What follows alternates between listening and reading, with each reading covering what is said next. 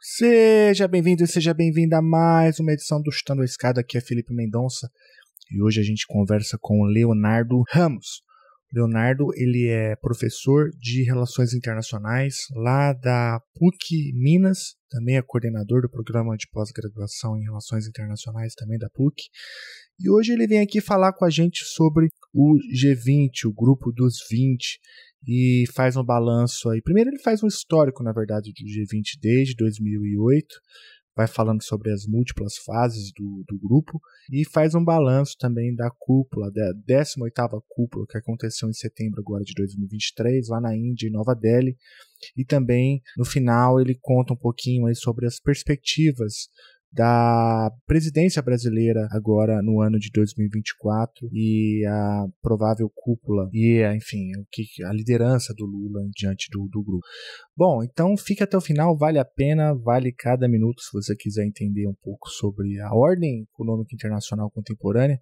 Acho que olhar para o G20 também é olhar um pouco para as tensões globais contemporâneas. Fique até o final. O Léo já teve aqui muitas vezes, né? Ele já teve aqui, falou sobre a galucura, já teve aqui falando sobre cinema, já teve aqui falando sobre pandemia, já teve aqui falando sobre G20 também.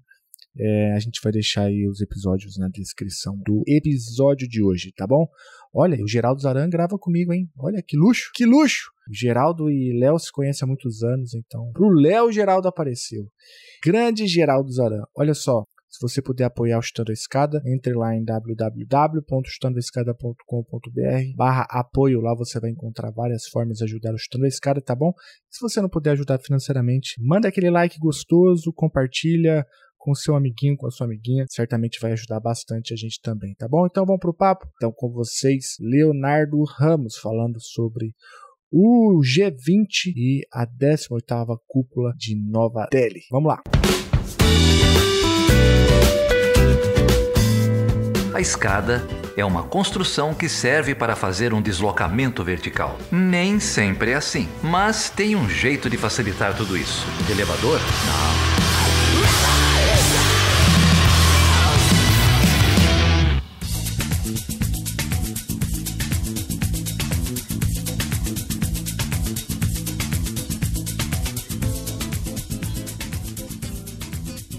Geraldo Zaran. Geraldo Zaran voltou e ele só voltou por conta do convidado. Eu vou contar essa história aqui de bastidor. Geraldo Zaran estava enciumado porque eu História grave... de bastidor, está no episódio, eu rapaz. gravei. O... Ah, é verdade. Eu gravei um episódio. Deixa eu contar a história pro Léo. Léo, eu gravei com você sobre a galocura. Aquele episódio sobre como que a galocura tinha aberto ali a Fernão Dias. Aliás, foi até citado pelo, pelo, por um dos membros do STF, não lembro quem agora é, essa história. E o Geraldo. A fica... loucura, não jutando a escada, é, vou deixar bem claro. É, a loucura. Quase e, igual. É, quase a mesma coisa. E o Geraldo ficou chateado. Ah, você gravou com o Léo, não, nem me chamou e tal. Aí, agora tá aí o Megazord aí reunido novamente. Você tá bem? E aí, Geraldo, como que você tá, meu amigo? Eu tô bem. Tô bem. Tô, tô mais seletivo nas minhas participações no programa aqui. Mas ver. tenho gostado muito da sua atuação solo. Ouvi o episódio da Ana, tenho ouvido aqui. Tem muita tá. gente boa passada por aqui. E, e, e, quem que você selecionou então para gravar esse ilustre convidado, desconhecido aí da área. Fala aí pra gente. Ah, isso o Léo me recebeu lá em Belo Horizonte agora em julho, me levou em passeios gastronômicos muito interessantes. Então tô aqui prestigiando meu amigo. Grande Leonardo Ramos, como que você tá, meu amigo? Tudo bem? Tudo firme, tudo bem. Tudo bem, obrigado aí pelo convite mais uma vez. É um prazer inenarrável estar aqui com Vossa Senhorice é, mais uma vez. É a oitava vez que você vem aqui, já falou ah, sobre. Já falei, da, da antepenúltima vez eu já tinha dito que eu ia virar só as remidas. Isso, é verdade. Vocês não me levaram a sério. Ó, você já veio aqui falar de futebol, de crente, de apocalipse zumbi e, e a tua pesquisa mesmo, que é o G20. A gente falou muito pouco, né? Ah, mas a gente fala de coisas mais legais. Vamos tentar vezes. falar hoje, vamos tentar falar hoje. Mas é isso aí. Para quem não conhece o Leonardo Ramos, ele é professor de Relações Internacionais da PUC Minas. É o atual coordenador né, do programa de pós-graduação em Relações Internacionais da PUC Minas. Isso é mais o quê? Isso é mais um montão de coisa, né? O que mais que eu deveria ter falado aqui e não falei? Nada, isso então... aí tá bom. Atleticano só. Tá e atleticano, membro da Galoucura. Já foi no estádio novo? Já. Já foi, então, é, então tá tudo Já certo. levei a, a tropa toda. Já levou a tropa toda lá no... Mais novo, inclusive, dormiu o primeiro tempo inteiro do jogo. Tá, tá, tá, certo, ele fez o que se esperava dele, é, então tudo, tudo certo. Léo, seguinte, rolou a última cúpula aí do G20, né, na Índia, e, e, de lá saiu algumas coisas, talvez o que foi o que mais repercutiu na imprensa brasileira foi a presidência aí do Brasil, que vai assumir ano que vem, né? Então já tem toda uma discussão sobre o que, que vai vingar, o que, que o Brasil pode trazer de novo. Mas eu queria aproveitar a sua, o seu expertise em tese sobre o G20, é, acompanha as cúpulas aí desde, desde, desde o início, eu diria. É, o que que, o que que você acompanhou, o que que dá para dizer sobre o que aconteceu lá na Índia? Acho que dá para ir por aí, Geraldo, começar por aí, o que que você recomenda? Dá para começar por onde ele quiser, deixa ele falar aí. Então, então vai lá, G20. Se chegar algum marciano aqui não faz a menor ideia do que que seja o G20, é, como que você explicaria e fala pra gente aí o que, que rolou na Índia? Beleza. Bom, é... G20, né? Uma, um grupo que é criado aí. Na verdade, ele tem dois momentos importantes do seu processo de criação, né? No final dos anos 90, por conta da, da crise asiática, né, Sudeste Asiático, de 98, na cúpula de Hamburgo, se eu não me engano, do G8, se define a respeito da importância de ter um outro fórum que incluísse países emergentes também, outras grandes economias do mundo que seriam importantes para equilibrar, né, de alguma maneira, ali as questões macroeconômicas uh, internacionais. E aí se cria, então, o G20, e a primeira, em 99, ele é criado. E ele segue, de 99 a 2007, como uma cúpula major, é, exclusivamente uma reunião de ministros de finanças e presidentes de bancos centrais desse país, até a crise de 2008. Na crise de 2008, você tem esse segundo momento de inflexão, né? o primeiro momento de inflexão pós-criação do, do G20, que a partir então de 2008 ele passa a ser uma reunião de uh, também de chefes de Estado. Então a partir daí a gente tem isso. Então o G20, tanto que se você olha na, na, na mídia, na literatura, muitas vezes se fala sobre o G20 apenas mirando esse processo de 2008 para frente, que é quando você tem os chefes de Estado que a partir daí você tem o G20 tendo uma, uma, uma, um impacto, né, uma relevância maior para a política internacional, particularmente nesse primeiro momento. Né? E, aí o G20 tem uma importância maior. Então, assim, tendo visto o que você estava comentando, eu acho que são, eu poderia ficar aqui, ficar falando até babar, né, uma série de, de coisas, mas eu acho que é importante a gente pensar que, a gente até pode voltar nisso depois, se for o caso, mas nós estamos falando então de um, de um grupo que tem dois elementos muito, muito interessantes que, são, que lhe são constitutivos, né? que, por um lado, é, eles, ou três talvez, né? É, um ou dois grandes elementos. Um, ele surge a partir de uma, de uma. Assim como o G8, na época G7, na década de 70, surge a partir de um, uma, uma questão muito, muito importante da política internacional. Né? Você tem um tema chave. O G7 surge na década de 70, a crise dos 70, petróleo, das democracias liberais, etc. E aí você tem um agrupamento ali para tentar lidar com isso da perspectiva né, daqueles países. No caso do G20 é a mesma coisa, aspas, né? Mas é exatamente aquela crise parruda de 2008, aquela crise fundamental do capitalismo é, do, do, modelo neoliberal. Na verdade são duas, né, Léo? É, em 99 tem a crise asiática, né? E aí em 2008 ele vira uma reunião de chefe de, de, chefe de estados, né? Então são, a gente está falando de duas. É um, é um, é um. O Geraldo tocou bem no ponto. É um grupo que surge exatamente voltado para lidar com crises. Ou seja, com esse grande momento que eu, eu colocaria, né, que é de 95, 94 para frente, não passa um ano, dois anos sem uma grande crise do capitalismo. Então, assim, é uma coisa que se você olha para as declarações do G8 de 95 para frente, isso está sempre presente. Uma preocupação com o fato de que o, aquele capitalismo do pós-Guerra Fria ele começa a apresentar fissuras. E aí o ápice disso é 2008, que a crise chega no centro. Né? E vocês estão vendo tem um cachorro aqui perto que está impressionante. É, e não é meu esse, esse é da rua. Não posso nem mandar aquela boca porque não é meu. Mas o ponto-chave é que você tem uma, um, um, esse momento de crise. Então, essa é a primeira questão importante na minha, na minha leitura. Né? Ou seja, o G20 é ativamente conectado ali. Isso vai. Por que isso é fundamental? Porque esse é um elemento chave para entender o histórico do G20 daí para frente. Como que ele se constrói e vai se constituindo, até mesmo seus dilemas. Né? Ou seja, até que ponto se espera alguma coisa do G20, até que ponto o G20 não entrega o que se espera dele. Ou seja, a forma como ele é criado, a forma como ele lida e elementos dessa natureza. Então, ele surge para lidar com essa crise. E lida bem. Da perspectiva do modelo vigente, né? Você pode ser um crítico, né? se for, tiver uma perspectiva crítica do, do, do, da economia política internacional, como eu tenho, você vai olhar para o G20 e falar, não, realmente ele não consegue resolver um monte de coisa. Não, não consegue. Mas querendo ou não, a gente olhar para o que foi a crise de 2008 Tá, tem autores que discordam até que ponto o G20 teve um papel fundamental na crise ou não, mas o ponto é, sim, na minha opinião, teve, teve um papel importante para que a crise não tivesse desdobramentos maiores do que teve, né? A crise de 2008. Então, você consegue ter um capitalismo que, se você compara, né, mesmo mantendo as devidas proporções com a crise entre guerra de 29 e a Grande Depressão, os desdobramentos da crise de 2008 são muito menores em termos sistêmicos, né? E se consegue controlar de uma, num,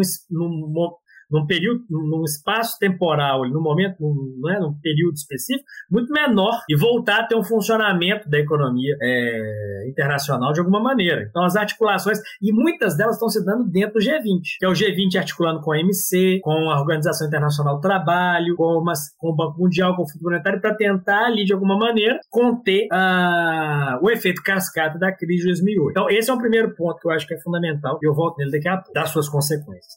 Um outro ponto fundamental do G20, e que esse segundo ponto também se expressa nessa cúpula uh, de Nova Delhi, é o fato de que o G20 ele é extremamente heterogêneo na sua composição. Né? Ou seja, ele tem um tema fechado, que é a ideia da, da, da, dos, dos, dilemas de harmonização de políticas macroeconômicas e etc., né? no âmbito internacional, mas com atores que, se por um lado são fundamentais para o funcionamento da economia internacional, por outro, são extremamente heterogêneos em termos das suas formas de entender a relação Estado-mercado. Ponto um. Ponto dois, são extremamente heterogêneos em termos de, do lugar que ocupam na ordem econômica internacional e do lugar que desejam ocupar na ordem internacional. Ou seja, se se eu voltasse para um texto de 1977, né? Voltasse para o texto do Bull de 77, eu diria que são estados que têm. Que, que, o G20 é composto por estados que tem uma visão muito distinta a respeito da relação entre ordem e justiça no âmbito internacional. Né? Ou seja, o que é o justo e o que é a ordem e a relação entre os dois.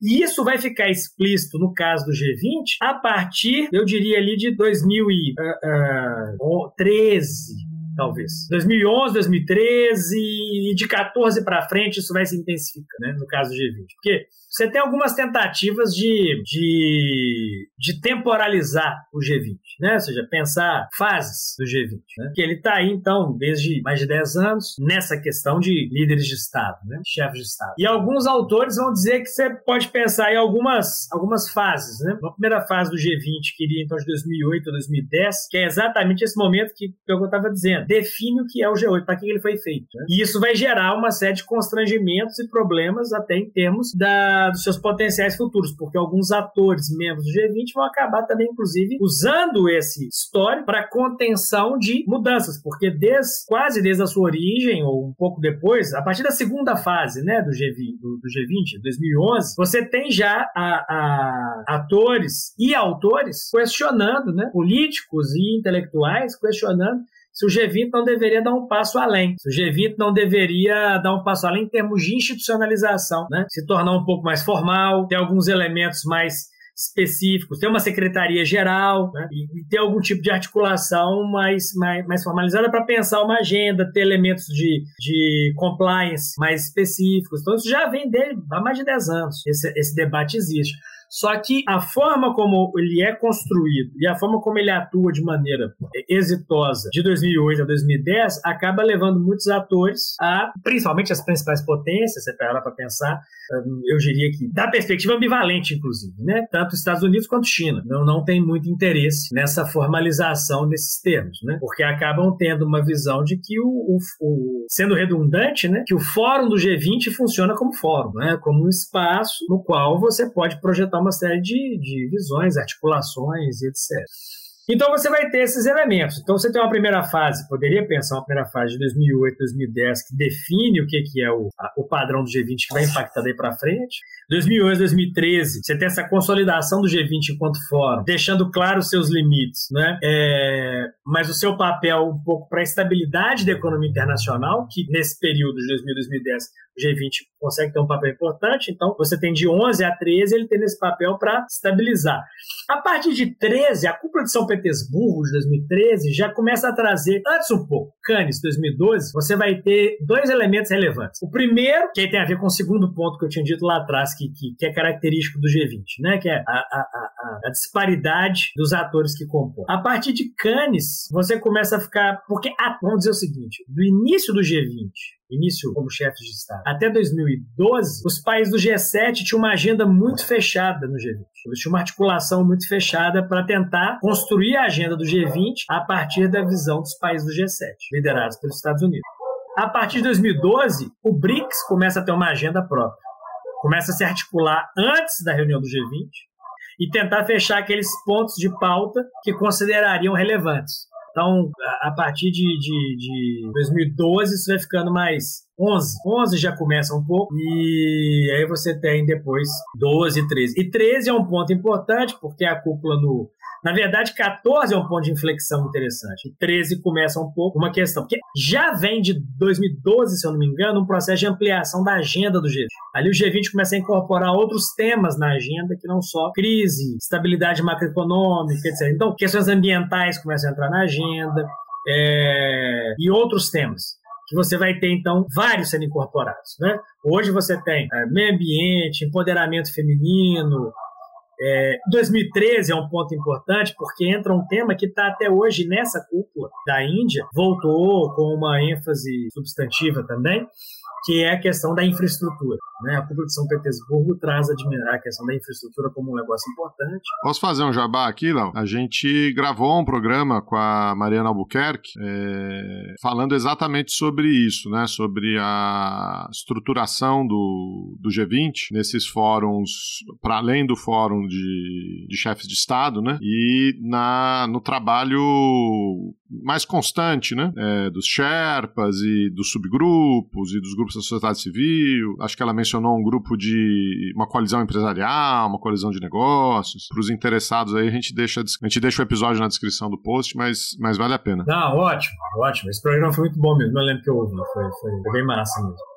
É... Então, para não ser redundante, não vou voltar nesse ponto, mas a questão é que esses temas. Então, você tem a ampliação de temas e, junto com isso, já que fazendo jabá, né, você tem a ampliação de fóruns articulados. Já vem desde o início, mas eles vão se ampliando. Né? Hoje, eu mesmo eu conversava com uma, uma colega que de BH, que é a secretária da secretária de planejamento da prefeitura, discutindo essa questão do para pensar a agenda do G20 no Brasil e ver o que, que poderia vir para Belo Horizonte ou não, conversas desse tipo. Hoje não, ontem, perdão. E ela falava de um de um fórum que eu, uns dois fóruns que eu nem sabia que existia, né, do, do G20, um de universidades e um outro de outro já até me esqueci também. Eu não sabia, continuo não sabendo. Eu esqueci. Então, uh, mas tinha um outro que era que eu também nem, nem tinha ideia de que ele existia também. E essa ampliação, esse, esse sistema de outreach do G20 ele é muito substantivo. E é interessante porque sempre, toda a cúpula do G20, via de regra, vem as críticas sobre os limites, etc, etc. Mas, querendo ou não, a existência dessas articulações paralelas reforça o processo. Né? Acaba gerando essa dependência de trajetória do G20 para continuar funcionando, porque nunca é só uma cúpula. Né? Você tem um processo que dura um ano de articulação dessa cúpula. Né? E, e talvez o grande problema do G20 também, pensando na sua história, nos últimos anos, é que é como que a gente tem de, talvez desde 14, com dois pontos de inflexão importantes, né? três pontos importantes, é um questionamento da relevância do G20. Porque 14, você tem a Primeira Guerra da Crimeia, a cúpula de 14 era, foi em Brisbane, uh, na Austrália, e a Austrália sugere suspender a participação da Rússia na cúpula, e aí naquele momento os países do BRICS, com alguns outros emergentes, se articulam e se colocam contra isso. Então ali já começa a ficar claro uma certa tensão dentro do G20 é, nesse sentido. Então você começa a ter algumas questões incrementais em alguns temas no G20, mas ele não consegue ter uma capacidade de aglutinar a agenda para gerar determinadas transformações mais robustas que se esperaria ou se demandaria. Isso vai ser claro, na minha percepção, ao longo da história de como que ele vai conseguir fazer elementos incrementais, propor e, e, etc., dependendo de quem é o, o, o, quem preside o G20 naquele ano, e tem uma capacidade de conseguir alavancar alguma agenda de um tópico específico. É, e depois, a partir de 16, 17, né, 17 específico, com Trump. E aí você tem um outro ponto de inflexão no G20, que é a agenda também, a ruptura da agenda, em função de toda a política né, não ou anti-multilateral né, uh, do Trump. Então, toda aquela articulação G7 uh, ah, no âmbito do G20, o Trump acaba, né, o governo Trump acaba fazendo água nesse processo. E a terceira inflexão, que se soma a Trump, essas questões, é a pandemia, né, que coloca também um, um outro dilema para o G20 e um novo tema, né? ou seja, a questão de saúde global, como que ela se articularia com a dimensão e que se articula né, da economia. E talvez um quarto ponto, a partir de 22, da guerra, né, da guerra da Ucrânia. Que aí você tem um outro ponto que volta ao ponto de 14, né? retoma o ponto de 14 da guerra na Ucrânia, uh, no caso da Crimeia em 14, agora dependendo do nome que fosse dar. Mas assim, o G20 é, ele tem esse elemento conjuntural, né? ou seja, ele sempre expressa a dinâmica.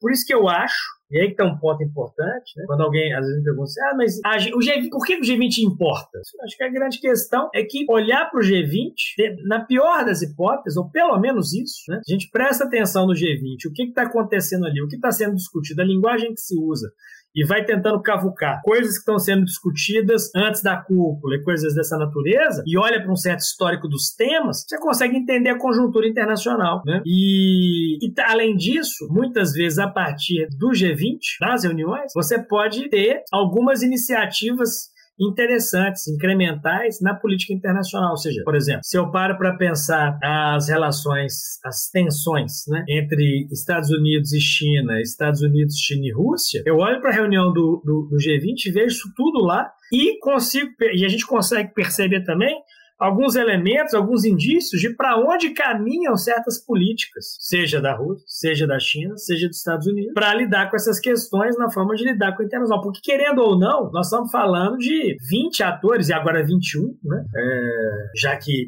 nessa cúpula um grande elemento importante é avanço, né, êxito dessa cúpula é a, a, o convite à, União Africana para minha permanente no G20. Então agora 21, porque antes a gente tinha 19 estados mais União Europeia, né? Agora a gente tem 19 estados, mais União Europeia e União Africana, é, como membros do G20. Então, é, ou seja, nós estamos falando de atores importantes da política internacional e que, querendo ou não, líderes, né, chefes de Estado, com raras exceções, uh, se dispõem a ir pessoalmente, comparecer pessoalmente nesse fórum. Até o Bolsonaro foi em vários, na última ele não foi, mas até ele mesmo foi, ficou isolado ali por uma série de razões, etc. Mas, mas esse é o ponto. Léo, você fez aí o histórico do, do G20 é, de 2008 para frente, fez as quatro fases, acho que uma, uma maneira interessante né, de de, categorizar essa trajetória. Mostra pra gente também que há um embate né, dentro do G20. Primeiro, a agenda é dominada pelo G7, depois com, a, com o BRICS, há uma disputa também ali né, entre é, esses dois grandes grupos dentro do G20, fala para a gente então, e, e, termina dizendo o seguinte, que olhar para o G20 é, é olhar também para a conjuntura. O G20 é uma forma de entender a conjuntura, né? É, e daí você, inclusive, conclui que a importância do G20 está mais aí para a gente, pelo menos como analistas. Né? E então eu quero aproveitar esse gancho para te perguntar, além da União Africana, né, o que, que a, a 18ª cúpula, essa em Nova Delhi, nos mostra sobre a conjuntura, né? É, o que, que você viu ali, acompanhou, leu aí, que, que nos permite enxergar então é, a conjuntura. Ah, imagino que aqui eu já, já tenho algumas hipóteses, né? Imagino que BRICS, essa nova fase do BRICS, fortalecimento do BRICS, tenha aparecido, talvez, até, até porque talvez a cúpula aconteceu na Índia, não sei, estou especulando aqui. É, e o que mais aí que você destacaria que nos ajuda a entender é, a conjuntura olhando a partir do, do G20? Bom, a primeira questão que eu acho, e, e, ela se articula com a questão do BRICS, de alguma maneira, que é essa que a gente está falando da União Africana. Foi um ponto, um ponto curioso, porque poucos dias antes né, da cúpula do G20, a gente tinha tido a cúpula do BRICS. E o Xi Jinping esteve na cúpula do BRICS em, em Joanesburgo, mas ele não vai na cúpula do G20. E, e aí se especula, né, vários analistas especulam que, na verdade, isso tem a ver com uma questão, o, o, o caso africano é elucidativo disso, de que a, a, a cúpula, a, a Índia constrói a cúpula a partir de dois elementos, né? A ideia de, sempre que possível, todo mundo faz isso, né? usar da cúpula como forma de alavancar a sua, a, o seu capital político doméstico, né? Então você pega os jornais uh, da Índia, vários deles vão dizer que a cúpula foi um sucesso, que o Moody foi um, uma figura exemplar, então assim, como forma, até porque tem eleição em breve na Índia, então como uma forma de, de projetar politicamente tudo a, a, o próprio governo. Mas nesse processo, um elemento de do, do, do, do, Moody de aparecer como uma, uma voz de referência do sul global, que na verdade são, aponta para um outro ponto também, né? Que é pensar o lugar do o, a, próxima, a próxima cúpula, né? Ou seja, querendo ou não, o Lula está de olho nisso também, né? O Moody querer ser o representante do sul global ou a voz.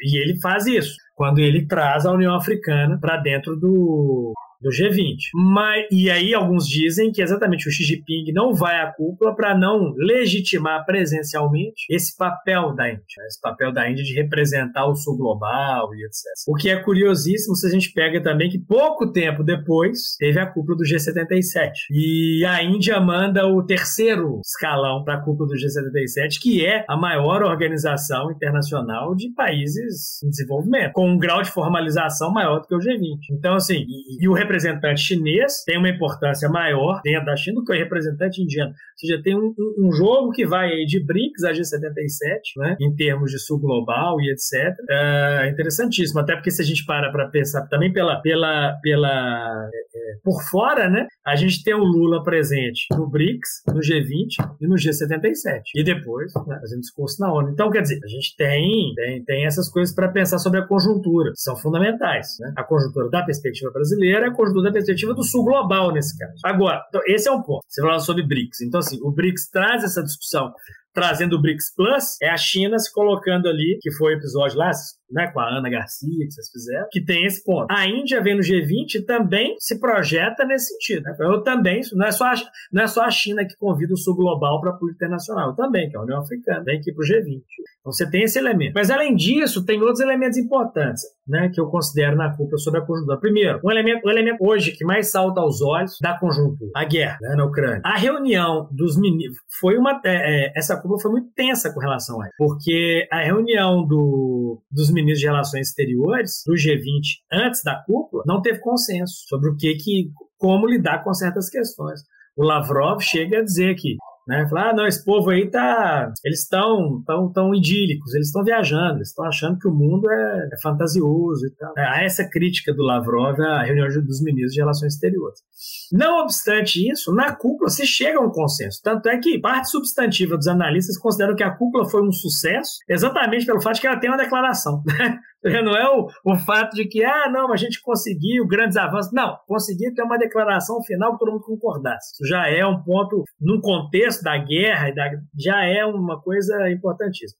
E aí você pensa o tema mais, é, é, é, talvez o tema mais é, é, quente aí, que é a guerra, você pega a declaração e não tem Rússia na declaração. A Rússia não é condenada explicitamente na declaração. Tanto é que você vai ler alguns, algumas figuras, você tem aquelas figuras que são mais pró-Ocidente, que vão dizer que a declaração foi ótima porque ela, é, os, Estados Unidos e os seus aliados abrem mão de condenar explicitamente a Rússia, mas colocam ah, que não pode haver intervenções na soberania de outros estados, a, conforme certas declarações da ONU, que essas declarações condenariam a Rússia. Mas não é uma, a declaração está muito diferente da da Indonésia, nesse sentido, ano passado. Ou seja, não há condenação à guerra. Ah, e, e, mais, os termos, né? É, você pega lá, não é a guerra da Ucrânia, é o conflito na Ucrânia. Então você tem mudanças em nos termos que são utilizados inclusive que apontam que, que a expressão disso é o fato de que a Ucrânia é, criticou a declaração, né, nesse sentido. O que também, na minha opinião, aponta para um outro terceiro ponto da conjuntura, que é a, a, posição estadunidense com relação à própria guerra e o internacional como um todo. Ou seja, como que da perspectiva estadunidense é, não dá mais para bancar a Ucrânia nos termos em que estava bancando. Então, eu, eu apostaria um pouco nisso, uma possibilidade de, de, de, né, de enfraquecimento ou de visões a respeito da posição estadunidense de defender a ferro e fogo a integridade ucraniana, etc, etc. Ainda dentro de uma postura de enfraquecer a Rússia, né, de tentar fazer a Rússia sangrar, continuar a guerra por conta disso, mas sem a questão de que é possível uh, Tanto é que os elementos mais. Você pega, por um lado, o que é dito sobre a, a guerra da Ucrânia, comparado com articulações paralelas e alguma de, e outros elementos que são mais explícitos na DEM, deixam isso muito claro. Em termos de coisas tão explícitas na declaração, a discussão sobre reformas dos bancos multilaterais de desenvolvimento. Essa é uma agenda dos emergentes desde o pós-crise e que agora os Estados Unidos estão bancando, junto com a União Europeia. Por quê?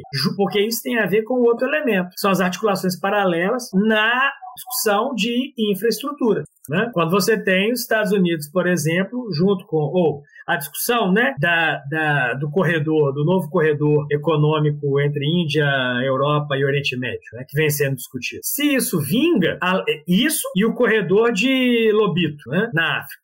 Se esses dois corredores vingam, são as duas primeiras grandes intervenções estadunidenses na área de investimento, com, com grana pesada dos Estados Unidos e Europa, na área de investimento em infraestrutura, coisa que até então só a China fazia. Ou seja, claramente, dentro daquela discussão toda de que, que nasce, né, que o Biden vinha trazendo de, de build, uh, Building Back Better, depois Building Back Better World e etc., que já vinha do G8, se esses elementos vingam nessa discussão no âmbito do, do G20, isso traz dois elementos. E aí isso é de interesse indiano. Por isso que isso também é interessante perceber. A Índia, em função da sua posição, da sua, da, da sua questão específica, particular, com a China, se articula com o BRICS, se articula com a China, mas tem essas questões do, do, do, das suas tensões com a própria China. Então, essa articulação com os Estados Unidos para esse tipo de investimento, uh, por exemplo, esse que queria da Índia até a Europa, passando pelo Oriente Médio, isso é fundamental na, na, na, visão indiana como forma de se contrapor à China sem se contrapor à China. Ou seja, entrar num elemento que se contrapõe é a mesma coisa do Quad e de articulações de segurança no Indo-Pacífico, que não é uma iniciativa indiana, então por isso é tranquilo de se colocar e continuar nas articulações com a China.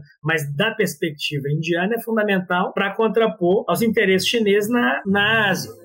Então, uh, também o G20 ajuda a perceber, eu acho que nesse ponto, você tem essa reforma dos bancos, a proposta, né? Se vai vingar é uma outra história, mas a proposta de reforma dos bancos multilaterais é, de desenvolvimento e essa discussão de investimento em infraestrutura, né? O Partnership for Global Infrastructure Investment e essa discussão do investimento é, de infraestrutura do corredor da Índia, Oriente Médio, Europa e o da África, são apontam para uh, ah, as tensões, não é? para formas de resposta estadunidense às ações chinesas e à própria expansão do BRICS. Né? Não é à toa que antes da cúpula do BRICS, perdão, antes da cúpula do G20, uh, o, representantes estadunidenses vão para a Índia, logo depois da cúpula do BRICS, articular esses processos. Né? É, o que eu acho né, só reforça, acho que só reforça o que eu tinha dito anteriormente, porque o Xi Jinping não vai à cúpula, né? como forma de tentar dar uma sinalização de que certas coisas ele não está não tá de acordo. Né? Deixa eu só te, te, perguntar uma coisa, porque eu achei muito interessante essa, essa tua fala, né? É porque, no limite, o que você está falando é que é, tem, dentro e fora do BRICS, um certo interesse, aqui me refiro aos Estados Unidos e Índia, a frear, de certo modo, cada um de certo modo, né? É, ou, ou não frear, mas assim, é criar uma iniciativa para além do Belt and Road, né, Initiative, que, e, e, talvez o Partnership for Global Infrastructure and Investment, esse negócio aí que você falou bonito, né, do, esse pacto do, do G20, teria essa função de ser um, um acordo, ou seja, de ter uma, um, um projeto de financiamento de infraestrutura para além é, do BRICS, né, e portanto saindo um pouco do, da área de influência chinesa para frear o Belt and Road. Né. É, primeiro, eu entendi correto e, e, corretamente, e segundo, se é por aí, eu não tenho noção da dimensão desse pacto do G20 para financiamento de infraestrutura. A gente tem dimensão do que, que é o projeto chinês, né? do que, que é o Belt and Road. A gente sabe que é, tem muito dinheiro envolvido, é, a gente consegue até é, mapear um pouco os investimentos, né? que tem é, espalhados no mundo todo. Agora, em termos de dimensão, essa proposta do G20 tem, tem alguma capacidade de, de fato, se colocar como um, um contraponto ao projeto chinês? Tem duas coisas, assim, só para, acho que do jeito que eu coloquei, pode ter ficado, ficado é, é, gerado confusão. Ou, ou, eu posso ser burro também, entendi errado. Mas não, não, eu falei. Não, eu do jeito que falou ficou. Né? Porque o ponto que eu estava dizendo é essas questões foram discutidas no âmbito do G20, nas articuladas, mas não foi uma discussão do G20. Isso é, é o que dizendo, assim, como que é fundamental ver o G20 como um espaço de articular um fórum, um espaço em que os estados utilizam para poder fazer articulações. No caso dessa, dessa Partnership for Global Infrastructure and Investment, ela envolve União Europeia, Estados Unidos, uh, capital específico também de, de, da Índia, da Alemanha, da Itália, uh, Japão, Ilha Maurício, uh, aí dois estados interessantíssimos nesse meio do caminho: a Arábia Saudita e Emirados Árabes, que acabaram de entrar para o BRICS. Eles também estão nessa iniciativa. Ou seja, eu acho que isso tudo não é o tema da conversa que nós falamos do G20, mas o G20 está dentro de um processo que é esse processo de, das tensões da ordem internacional. Né? E aí nós estamos falando de uma ordem onde eu tenho, por exemplo, estados que têm muito recurso para financiamento, que é o. Nós vamos o três, se eu quiser colocar, ou quatro, se eu quiser colocar a Índia, mas estou falando de Arábia Saudita e Emirados Árabes, que se dispõem a entrar no BRICS, né? tá ali, Emirados Árabes, que já entraram no banco do BRICS, mas que também estão nesse fórum de investimento em infraestrutura articulado com os Estados Unidos próprios Estados Unidos, que tem recurso, a própria União Europeia, que tem recurso, ou seja, Índia, que tem algum recurso também, óbvio. Então, assim, algumas, eu fui lendo uma coisa ou outra, você tem coisa na casa de centenas de bilhões de dólares, que essa, seja essa parceria, seja o corredor de Lobito, que vai ligar ali três estados da África para algumas minas específicas que são de interesse fundamental Estados Unidos, um corredor que eu estava lendo aqui, o, o, transporte nessa região específica, ele demora quatro dias. Se esse corredor for estabelecido, isso cai para é, 10 horas, 14 horas de transporte. Então, assim, um, é uma questão de, de, acesso a commodity mesmo, né? quase voltando para o início do século XX. Mas, uh, mas que tem a ver com que também a própria Índia, a própria Índia, a própria Rússia e a própria China, em escala maior, fez e fazem na África, né? de investimento para ter acesso a esse processo. Só que em todos também, então, a questão. Aí tem um ponto claro, né, que, que é fundamental na sua pergunta: é que, diferente do caso chinês, nesses casos, a, a visão estadunidense, ela sempre, de uma maneira ou de outra, tenta articular os interesses privados. E nesses casos, ainda está os analistas que eu estava lendo, mas olha, beleza, tem o engajamento do Estado, tem umas coisas, mas poucas empresas estão dispostas a entrar nisso por enquanto. Né? Sempre é um, é um, esquema do partnership mesmo, é, um, é, uma, é uma PPP, sempre é uma parceria público-privada nesse processo. Né? No caso chinês, não, grana do banco estatal que vai investir com, com perspectiva de retorno de uma outra natureza e tudo. Mas a, e aí é isso, né? A gente tem que ver se vai vingar ou não. Agora, a, a, a leitura de quanto de recurso seria necessário, a leitura de quanto de recurso cada um está disposto a investir, e aí você pega esse caso desse corredor específico, é, Europa, é, Índia e, e, Oriente Médio, você tem dois atores que são investimento estatal, é Emirados e Arábia Saudita. Então você convenceu os caras, eles colocam o jeito, pronto, acabou, não vai ter conversa. Então tem essa variante. E tem uma outra variante que eu acho que é fundamental a gente em consideração, uma vez que você tocou no ponto-chave, que é o Belt Road. Se você pegar o Belt Road, eu não lembro de cor, mas há até poucos anos é possível você olhar para a iniciativa do Belt Road e perceber, eu não me lembro, o Javier aqui é especialista, mas acho que dá uns seis corredores. Então o Belt Road vai ter uns seis corredores específicos ou um pouco mais. Eu posso estar confundindo o número de corredores aqui. E a guerra da Ucrânia, ela. Não só a guerra da Ucrânia, na verdade, antes da guerra da Ucrânia, Trump para frente, né, desde Trump, a guerra da Ucrânia só, só intensifica isso. A, a competição né, a tecnológica e comercial é, China e Estados Unidos, e como que a Europa entra nisso, compromete um dos corredores de maneira muito explícita do Belt Road, que é o corredor que vai até a Europa. É aquele corredor que passaria saindo da, da China, passando ali pela região noroeste chinesa, Ásia Central e Europa. Essa é a parte desse corredor, que é a parte europeia ela está comprometida pela guerra e, pelo, e pela disputa entre, entre China e Estados Unidos nesse momento. Então, querendo ou não, da perspectiva do Oriente Médio, e aí eu estou pensando na Arábia Saudita e Emirados, é exatamente quase um, um, um, um nó da rede, né? Ou seja, entra para o BRICS para garantir articulações com a região euroasiática, e articula com Índia e Estados Unidos para garantir o corredor para a Europa. Então fica como um hub nesse meio do caminho. Uh, principalmente, se eu pensar no caso saudita, o projeto da o Saudi Vision 2030, né, que é a ideia de que até 2030 você teria uma, um rejuvenescimento e processos de criação de uma cidade específica, de algumas regiões de investimento brutal dentro da Arábia Saudita, que até mesmo que até as, as próprias regras do, da, da Sharia teriam uma certa suspensão nessa cidade, para garantir a atração de investimento estrangeiro e, e, coisas desse tipo. Então, quer dizer, eu acho que essas, essa é, tem um potencial nisso aí. Então, essa cúpula, e, e você olha, não, tá, não é questão da cúpula em si. Ah, então o G20 não teve tanto resultado. Pô, mas as articulações paralelas podem estar apontando, elas apontam para lugares interessantes e podem levar a, a, um novo capítulo das tensões associadas a uma possível transição hegemônica. O Chutando a Escada conta com apoio financeiro dos seus ouvintes. Para saber mais, acesse chutandoaescada.com.br barra apoio.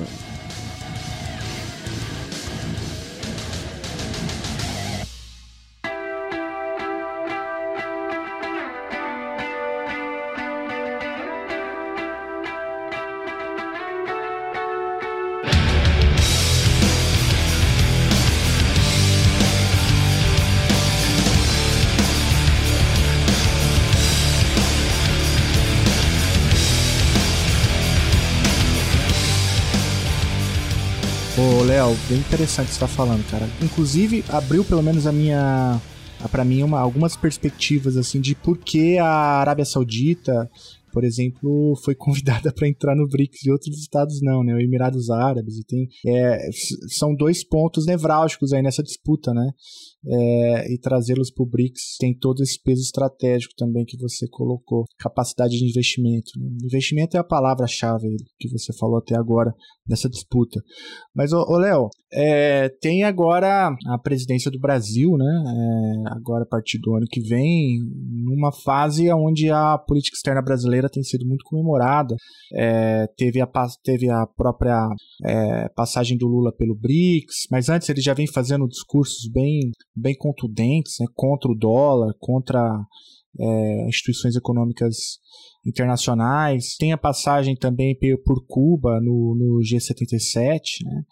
É, e aí o último capítulo dessa história foi a, a fala do, do Lula no, na Assembleia Geral das Nações Unidas, né, onde ele, ele retoma alguns desses pontos. Né.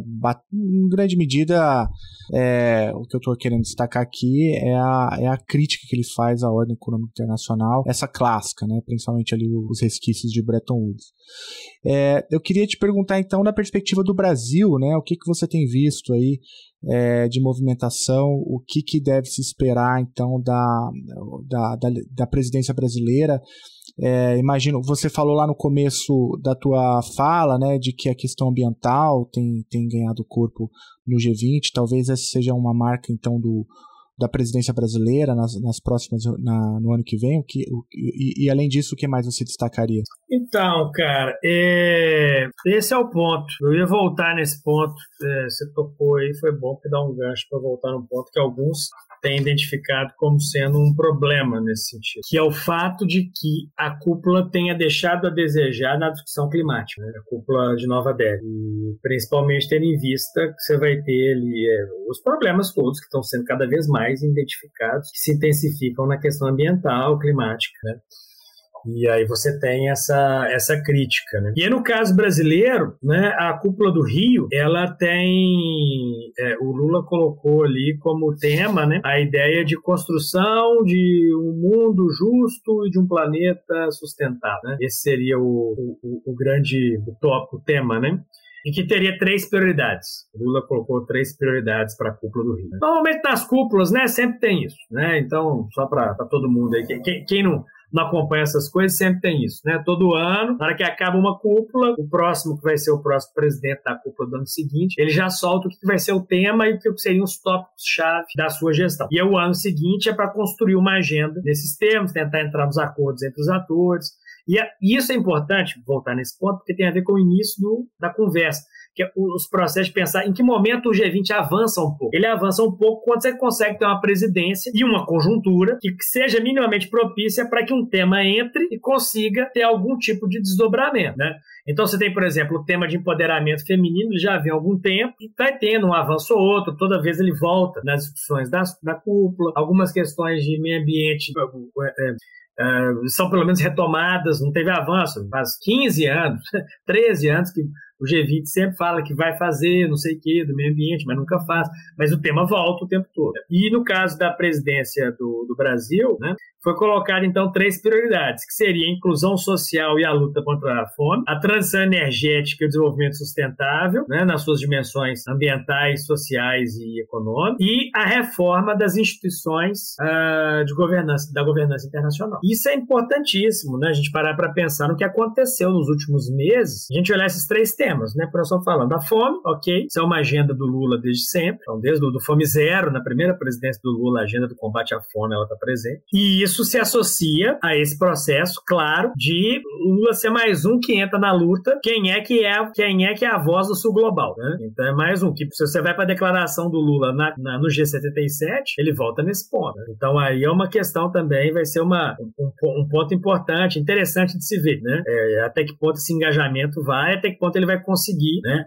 Avançar nessa, nessa agenda de forma, conseguir fazer que o G20 avance nessa agenda de forma a realmente se projetar como, como um sujeito, né? Que eu acho que é mais que Brasil, é Lula mesmo nesse caso, né? Que coloca essa agenda da, do combate à fome. Esse é o primeiro ponto que eu acho que é importante para a gente ter, ter atenção. O segundo ponto, quando ele vai falar de questão ambiental, isso vai ser fundamental na agenda brasileira, na minha opinião. Eu acho que os três esses três temas eles são centrais e a questão é ver como eles vão se articular e até que ponto vai conseguir aglutinar atores que concordem com a agenda, porque a guerra pode avacalhar esse negócio com, força, né? Mas por quê? Porque a gente tem, inclusive, a, toda a discussão da COP no Brasil, a questão toda. Então, a questão ambiental vai ser uma questão importante. A questão da transição energética vai ser, vai ser relevante, né? De repente, a própria discussão do etanol volte à tona nesse processo, né?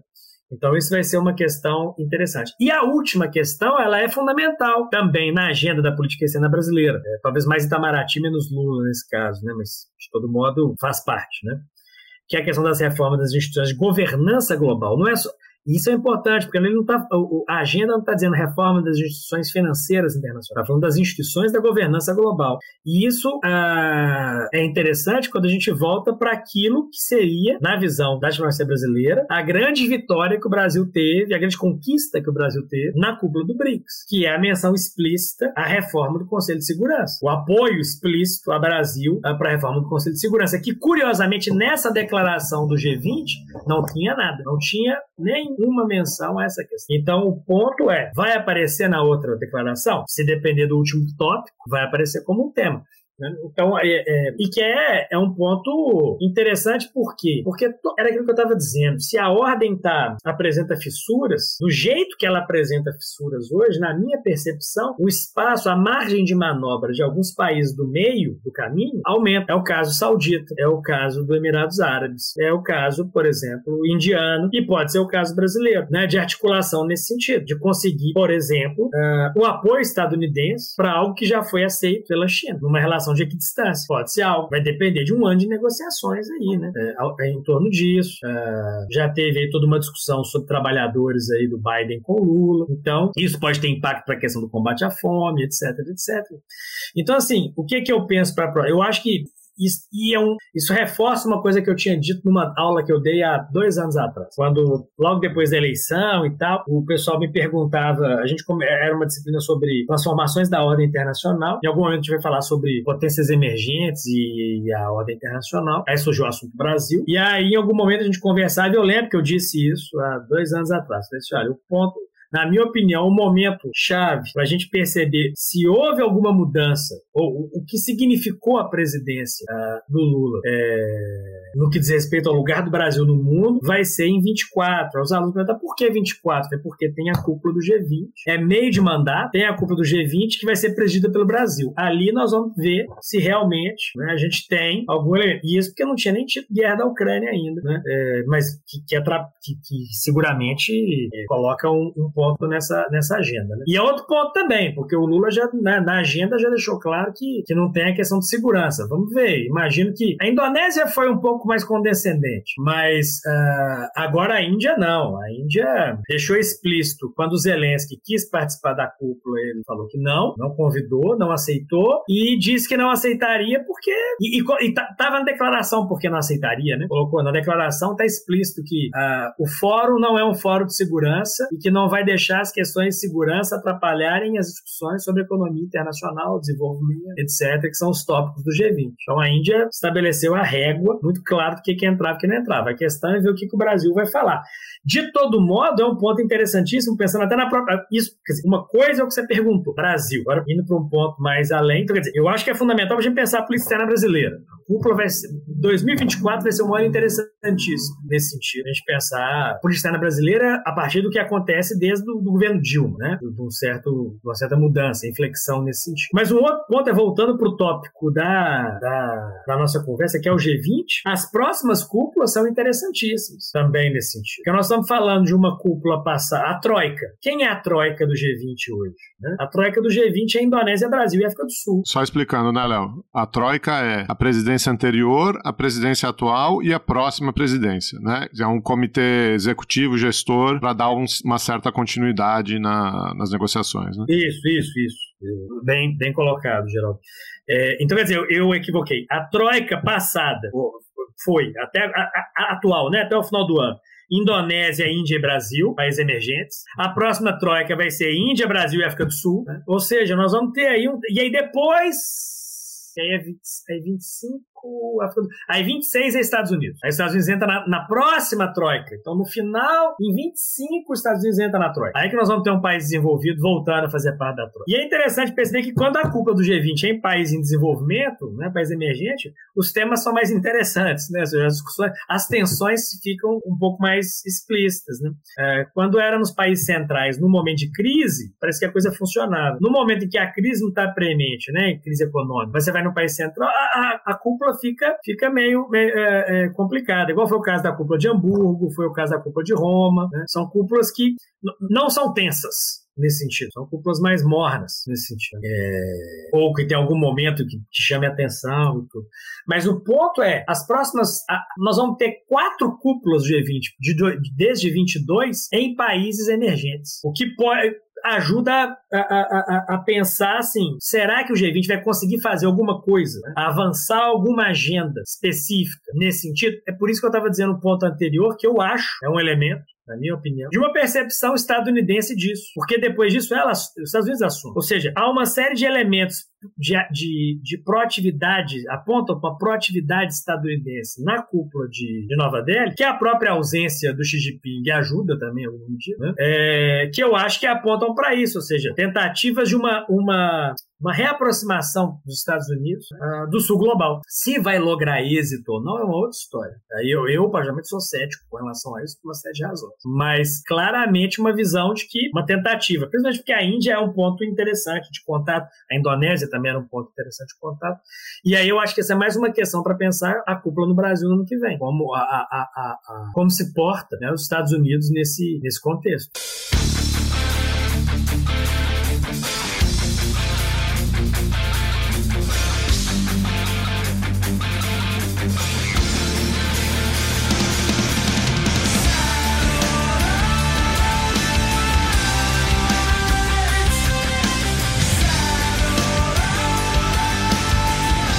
Ô, Léo, muito bom. Bastante coisa pra gente observar aí, pra gente. É, a gente tem, tem outros capítulos dessa história, né? Os bancos de desenvolvimento, tem, tem a questão da política externa brasileira, tem a questão da infraestrutura, tem a questão do comércio, da saúde, do meio ambiente, enfim, mas eu para fazer um sobrevoo bem interessante aí. É, tem alguma coisa que eu deveria ter perguntado, eu não perguntei por absoluta incompetência, incapacidade. Falta. Nada. Eu acho que foi bom demais. Vocês, tocaram nos pontos, pontos importantes, dava para puxar uma série de coisas, né? Exatamente essa questão. Ou seja, é, como é que esse fenômeno que pode parecer assim tão é, é, fugaz, como que são momentos relevantes para pensar o movimento da totalidade. Ou seja, eu acho que, que a gente compreende a totalidade sem compreender, sem ter necessariamente que ficar prestando atenção na conjuntura o tempo todo, né? A gente compreende os grandes movimentos uh, da estrutura nesse sentido. Mas a conjuntura é interessante porque ela ajuda a perceber como que essa estrutura vem à tona, aqueles momentos em que ela vem à tona e certas tensões podem des desdobrar em elementos, em, em momentos ou movimentos incrementais dessa transformação. Então, né, como eu dizia, eu acho que as ações chinesa, russa, estadunidense e, numa escala menor para a ordem, mas também relevantes, indiana e brasileira estão muito claras nessa né? E a, e a partir daí olhar para o próximo ano e pensando elementos, porque não só essa culpa, como que ela se articula com pouco tempo antes a própria cúpula do BRICS, um pouco de tempo mais antes a cúpula do G7, pouco tempo depois a do G77, a Assembleia Geral, ou seja, como é que você tem esses momentos que não podem ser vistos de maneira estanque, né? Eles estão dentro de uma totalidade, é, do que é a totalidade internacional e dessa crise da ordem contemporânea. Então acho que tudo isso para dizer que eu que suas perguntas ajudaram, né, a gente conseguir construir um panorama mais, mais amplo desse processo. Aí a, per a pergunta mais importante, quando que a tua banda de punk rock vai finalmente lançar esse álbum, hein? Ou a gente vai ter que ficar ouvindo aquelas fitas mal gravadas, que nem a gente tocou aquela vez que você veio aqui, lembra? Aquelas fitas mal gravadas, não dava nem pra ouvir direito só o prato da bateria. A, achou umas gravação no YouTube, é, né? Baixou. É, não, Aquela... não, vai, vai, vai ser em breve, vai ser em breve. Vai ser Inclusive, é, não, não tem música sobre o G20, não. Tem uma outra que sobre a Ucrânia. Tem uma sobre a Ucrânia aí. Tem. Nossa, Love Story in the Eastern Lands, uma coisa assim. E a playlist desse episódio vai ter curadoria do Léo. Senhor dos Anéis, tá bom. Vamos lá. Vamos colocar rock espadinha, metal espadinha na, na não, playlist. Não, não, não é tua cara. Rock espadinha não vai, não vai rolar não. Tem que rolar um punk nervoso, Léo. Não tem, não tem jeito. E outra cor pergunta, eu não tô te devendo mais nada não, né? Eu ainda tô. Jamais. Eu que tava te devendo a gravação desse negócio, nós já estamos julgando desde terça-feira. o negócio não vai para frente. o Geraldo que tava boicotando para ele poder aparecer. É, o, o, Geraldo e Léo são dois amigos de, de mestrado, né? A gente tem muita história para compartilhar o apartamento, né? Ou não? Não. Não, não. Geraldo é que era gentil e cedia o espaço dele para eu ficar de quando em vez, uma vez por mês, quando eu ia pro Rio. Um sofá cama ruim, rapaz. Me arrependo até hoje de ter feito os caras dormindo aqui. Eles jogaram uma tábua. Duas tábuas que abriam. É no momento faquir. Pelo menos era de graça, né, não? De graça, melhor que. não reclamo de nada. Não. Maravilha. Tá, tem história, hein? No, tem história esses dois aí. Léo, obrigado, cara, por, por você topar gravar aqui com a gente de novo. E ano que vem você vai ter que voltar para cobrir aí. Vai ser o nosso correspondente do Chutando a Escada para cobrir a, a presidência brasileira no G20. Vamos ver o que vai rolar aí, né? Tem, até lá tem muita coisa pode acontecer, muita coisa pode dar errado, né? até lá. Ah, sempre tem, né? Bom demais.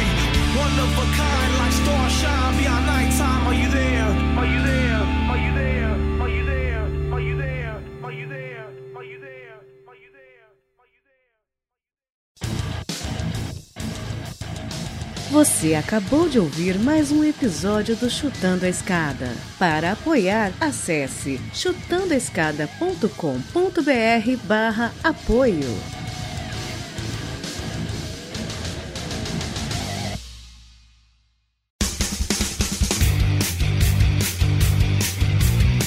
Cortes, edição de podcast.